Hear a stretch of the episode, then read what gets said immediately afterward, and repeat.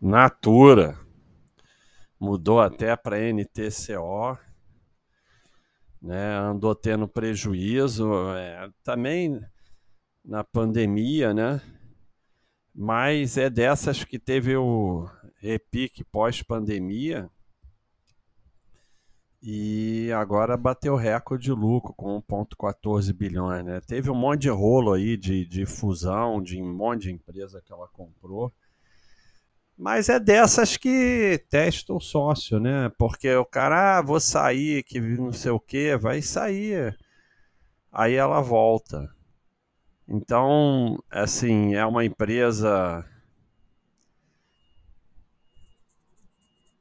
que, para quem está de fora, eu acho que no momento é só observar, até porque ela está querendo se mudar para a Bolsa dos Estados Unidos, aí vai vir esses rolos que faz uma confusão danada no imposto de renda, que você não sabe o que fazer.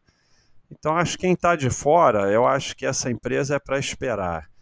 E quem está de dentro também, agora vê o que vai acontecer, o que, que ela vai fazer. Ela toda hora está comprando alguma coisa e toda hora está aí, mudou de nome e agora parece que quer mudar para a Bolsa dos Estados Unidos. Então, às vezes é tanto rolo que dá tanta confusão no imposto de renda que o buy and hold fala para sair, mas não é o caso no momento. Vamos aguardar.